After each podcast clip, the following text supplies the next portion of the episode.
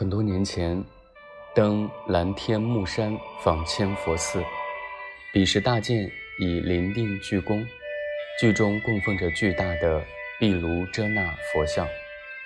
礼拜过后，抬头仰视，只见大佛双目低垂，悲悯无言，眼蓄红尘，端得令人心惊。傍晚，我同几人坐在殿外休息，中间有一位出家的师傅。目测三十有余，身着蓝灰大褂，体型瘦削，样貌清秀，静默无声。边上一位居士同他搭话，问他来自何处。师傅自述从浙江温州而来，寺院在一湖心小岛上，一人一间禅房。寺院对出家人有何有何规定？居士问。每天最少做一时禅，他答：“在那里做什么？”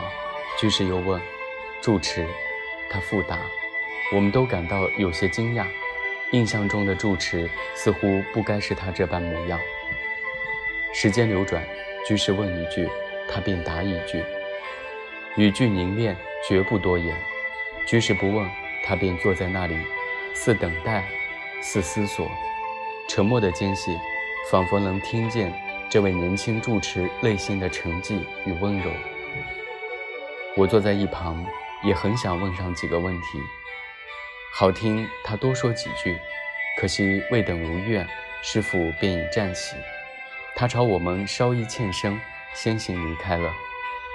山风吹拂下，只见他僧袍的后摆微微飘动。入夜，我八点不到便躺下入眠。凌晨两点醒来，辗转多时，依旧睡意全无，精神分外清醒。遂起身披上外衣，又至毗卢遮那大厦闲步。其实早课尚未开始，我沿殿后石阶拾级而上，月光照拂着蓝天木山，石梯上垂下寺院的雕栏与画檐的轮廓，蓦然间似有人影闪烁。我抬头，辨清来者。正是今日早些时候的那位年轻住持。你好，他走到我的面前，又侧身走下石梯，那声问候温婉而又细腻，亲切而又静谧。在这万籁俱静的凌晨里，在这如水般澄澈的月色下，他的声音显得如此动人，欲以我慰藉。他那份宁静的心灵以及对人世的悲怀，都通过这句问候。他的声音表达了出来。很多年后，我行至色达那荣古明佛学院，夜宿坛城宾馆。一日晨光细微，一个声音令我从睡梦中醒来，如此贴近，宛在耳边。良久良久过后，我才辨认出这个声音的来源，仅仅距我一墙之隔。我伸手抚摸墙壁。墙体是如此的稀松，近乎是千疮百孔，以至于任何声音都可以轻松地自缝隙间穿行而过。但我只能听到一个声音：床板之耶，被褥稀疏，衣物稀疏，在此刻全都被我屏蔽忽略。在这破败不堪的宾馆里，在这天色即将破晓之际，一位远途而来的拿马，在我隔壁房间空无一物。只有三张木板拼接而成的床榻上，开始了他的课诵。没有绛红的袈裟，也没有雪白的哈达，他的声音低回婉转，绵延不绝。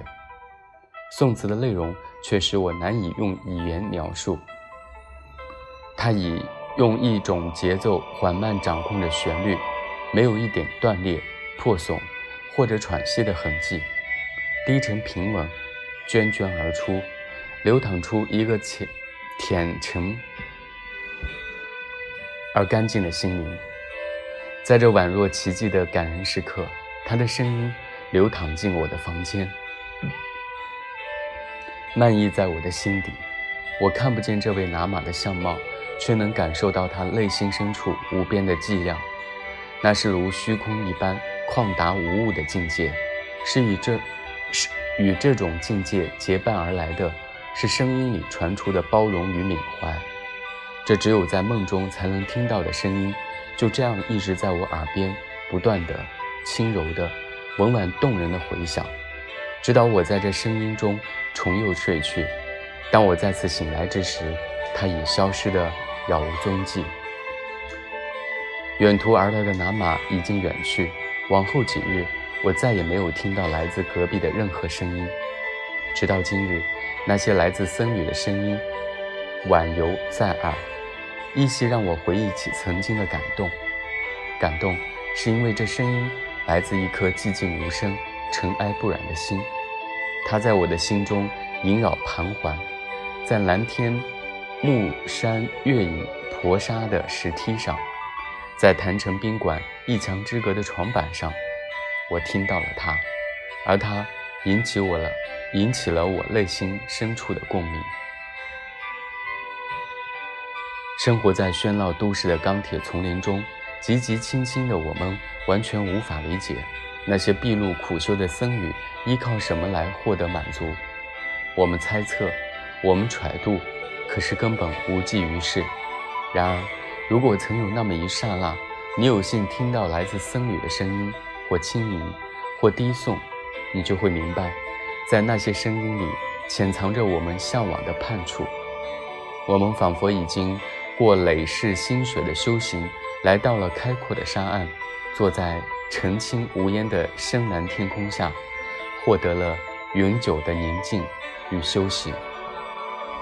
二零一八年九月二十八日。